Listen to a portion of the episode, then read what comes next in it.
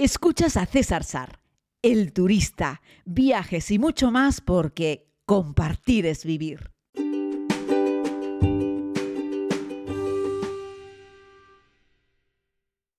Muy buenos días a todos y a todas. Bienvenidos a este nuevo podcast diario eh, en el que, bueno, voy contando algunas cosas eh, viajeras fundamentalmente, aunque también a veces comentamos otras cuestiones. Eh, y bueno, hoy les quería hablar un poco mm, sobre las guías del Lonely Planet. Me habéis preguntado varias veces, he mostrado alguna foto de que tengo una estantería. Bueno, en realidad tengo dos estanterías completas en casa de la gran librería que tengo repletas de guías de Lonely Planet.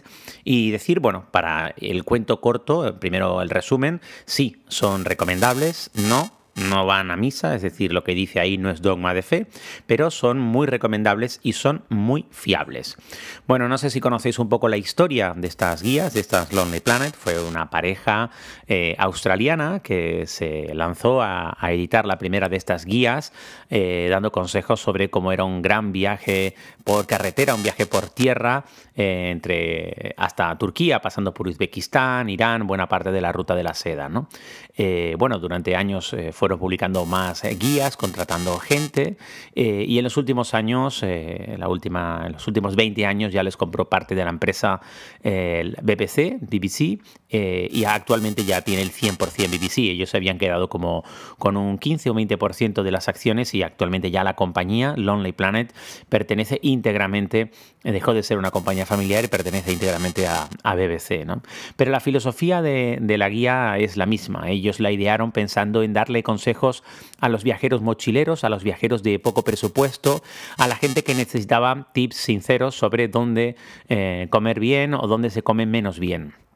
Eso fue evolucionando y hoy en día en las guías Lonely Planet eh, hacen una, me refiero ya estando en manos de ellos todavía, fueron evolucionando y lo dejaron en no hablamos mal de nadie, eh, lo que sí es somos muy sinceros y no recomendamos nada que no se pueda recomendar, pero por muy cutre que sea lo que estamos recomendando, vamos a advertirle a la gente que lo recomendamos por algo. Pues lo recomendamos por el precio, aunque el servicio no sea muy bueno, o lo recomendamos porque este restaurante está muy bien localizado y es económico y la comida es medianamente, o te lo recomendamos porque la comida es muy buena, aunque el precio sea caro, pero siempre dando una visión honesta sobre el particular. Bueno, como toda gran empresa, porque esta ha sido la mayor empresa de guías de viajes del mundo, pues tiene evidentemente un tropel de detractores, como toda la gente que triunfa.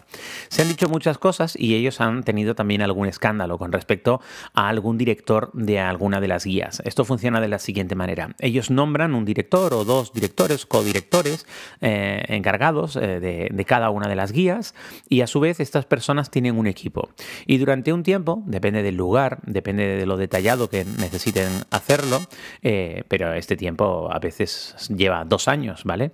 Eh, se van a un lugar y se dedican a probar cosas. Es decir, cuando Lonely Planet te da una recomendación de 5 restaurantes, es porque antes ha probado a lo mejor 100 restaurantes. Eso quiere decir que en comparación con lo que hace alguna gente, eh, yo qué sé, que abren un blog de viajes y te dicen, este es el mejor restaurante de París. Y tú dices, bueno, pero ¿y en cuántos restaurantes de París comiste antes de poder decirme que este era el mejor? ¿no? Ya sabéis que soy muy crítico con eso, ¿no? Y además en España hay mucha gente que escribe de viajes, eh, digo gente amateur, que se copian unos a los otros términos generales, yo creo que falta ahí un poquitito de humildad. Es decir, a mí me gustó este, no este es el mejor, porque para decir que uno es el mejor tienes que haberlos probado todo y además validar tu criterio a la hora de decir que este es el mejor. ¿no? Pero bueno, la gente de Lonely tampoco te suele decir que ese es el mejor, salvo, que uno de los sitios esté súper cantado y la ciudad sea muy pequeña y evidentemente ese sea el mejor sitio de la ciudad. ¿no? Lo que te suelen decir es que te los orientan por precio alto, precio medio y precio bajo. Cuando hacen una revisión, hacen un montón de restaurantes, un montón de hoteles. Eso te da mucha fiabilidad porque se han tirado meses y meses y meses probándolo. En la filosofía y en la norma que tienen los amigos de Lonely Planet eh, es no aceptar jamás un dinero para incluirlo en la guía. Hay una gran leyenda urbana, no, este sitio está en la guía porque le han pagado a la guía. Mentira.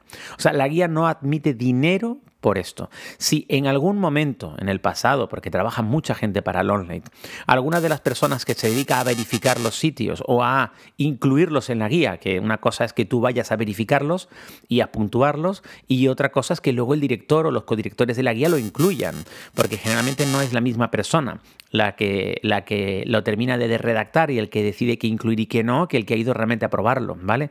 Pero si en algún momento en el pasado alguna de las personas que probó un restaurante o un hotel recibió dinero para incluirlo, bueno, pues eso se ha eh, sabido en la mayoría de los casos y se ha producido un escándalo que puedes googlear en internet y ver los casos sonoros que han habido. Alguno de ellos tan drástico como que Lonely pagó, no me acuerdo para qué guía y de qué año, porque además esto va cambiando, eh, a un tipo que no salió de, Reino Unido. Se quedó ahí en Reino Unido y se supone que el tipo tenía que estar de viajes, no sé, en Sri Lanka y ni siquiera fue, ¿no? Y le pagan un montón de pasta a esta gente porque a su vez tienen que pagar a otro montón de gente y a su vez tienen que pagar por cada servicio que hacen. Es decir, el servicio no lo reciben de manera gratuita. La gente de Lonely cuando va y se hospeda en un hotel tiene que pagar el hotel porque no puede ni siquiera decir, no se pueden presentar como miembros de Lonely Planet para decir, oye, estoy aquí y te voy a hacer una, una, review. ¿no?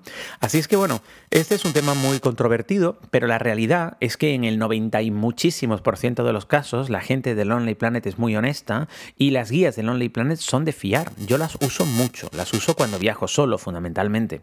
Hombre, viajar en grupo y llevarse una guía de Lonely Planet antiguamente lo hacían mucho, hoy en día se hace menos, sobre todo porque luego hay gente que se agarra a la guía de Lonely Planet y piensa que lo que dice allí va a misa y es incluso más fiable que lo que te dice el propio guía local, ¿no? De hecho, cuando vas a un restaurante o a un hotel recomendado por Lonely Planet pensando que es un sitio como muy auténtico, lo es, pero si está en la guía Lonely Planet te vas a encontrar otros turistas que también tienen una Lonely Planet y también lo visitan, ¿no? Eso no quita para que el lugar sea malo. Yo siempre digo que los sitios en los que hay turistas no tienen necesariamente por qué ser malos. Ahora, si estás buscando algo eh, en el que no haya turistas, es más probable que no lo encuentres en Lonely, porque todo lo que está en Lonely generalmente triunfa. Y ahí te encuentras, sí, puede ser un restaurante local o un hotel local eh, o un servicio muy para locales, pero en cualquier caso, si está en la guía, vas a encontrarte turistas en el sitio. Ahora, ¿es de fiar? Sí.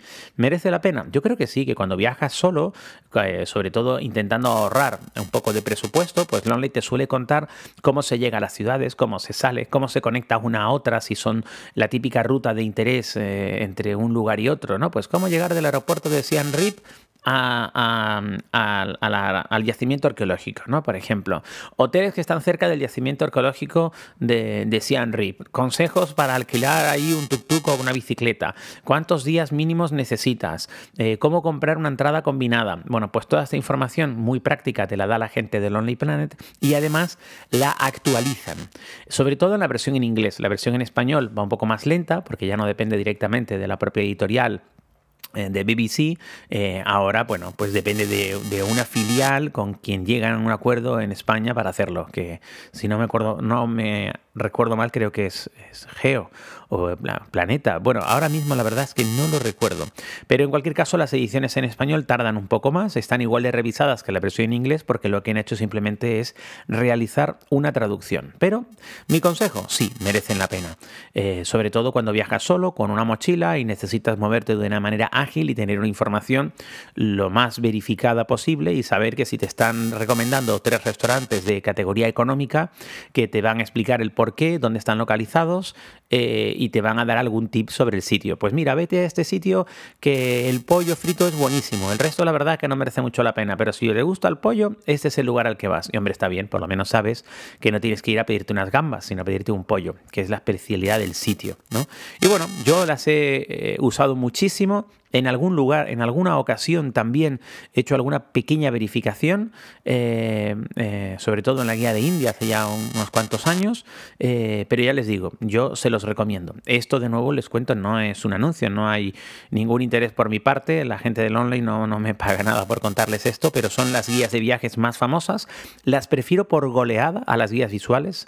Pero que también son las francesas de Peugeot, eh, y por supuesto las guías de Router, que también son francesas. Yo de verdad no sé, pero no empatizo nada con la forma de entender los viajes y de contar los viajes de nuestros amigos franceses. Lo siento mucho si me está escuchando alguien de allí, pero tenemos maneras distintas. Fíjense que los españoles y los anglosajones tampoco tenemos mucho que ver. Me refiero con los australianos, los británicos o los americanos, pero su forma de entender los viajes hace más match con mi criterio y mis intereses que la guía Router eh, francesa. Y, perdón que la pronunciación, ya saben que no hablo francés, es, pésima. Pero bueno, antes de despedir este podcast, quería, bueno, pues eh, dar las gracias a Edu, que me ha mandado una, una nota de audio porque escucha el podcast, ya sabéis que tenéis un link aquí en el que podéis mandar eh, una nota y bueno, yo estaré encantado de compartirla. Vamos a escuchar a Edu. Buenos días, César, ¿cómo estás? Espero que disfrutando de tu isla estos días. Nada, quería decirte que desde que tienes tu podcast, pues tengo una muy buena costumbre. Todas las mañanas cuando hago deporte te escucho. Así que ya que sepas que ya me estás sabiendo a poco. Al final vas a tener que hacer tres o cuatro, ¿eh? Así que bueno, también quería agradecerte la atención que nos tiene siempre a la comunidad, ¿no? Inviertes parte de tu tiempo en escucharlo, en escucharnos y leernos y la verdad que es un placer. Y también sobre todo por las propuestas de viaje. Ayer justamente pues me informaste de uno muy interesante que por desgracia no vamos a poder hacer porque claro, mi mujer se dedica a la sanidad y no le pueden garantizar vacaciones ahora mismo con la situación que tenemos. Pero bueno, yo creo que esto se solucionará y nada, podré hacer por fin un viaje contigo nada más que pueda. Así que nada, César, permíteme mandarte un abrazo muy, muy fuerte y agradecerte infinitamente lo que haces por nosotros y, y animarte a que sigas así. Así que nada, un saludo. Pues Edu, muchísimas gracias por mandar esta nota de audio. La verdad es que es un placer compartir experiencias a lo largo y ancho del mundo y sobre todo es un verdadero placer saber que hay personas, humanos, humans, al otro lado, al que les parecen interesantes. Así es que ya conocéis cuál es mi filosofía. Compartir es vivir y por eso lo hago, no solo con la serie de viajes del turista, sino también en todo este entorno digital. Me puedes seguir también en SAR WordPress, César Sar en Instagram o en César En Facebook y también puedes escribirme a viajes y en la página web con el mismo nombre y el mismo apellido. En este vídeo tiene, en este audio, perdón, tienes también el link para dejarme un audio al igual que lo hizo Edu. Hoy es miércoles. Pasión por los miércoles. Pasión por la vida.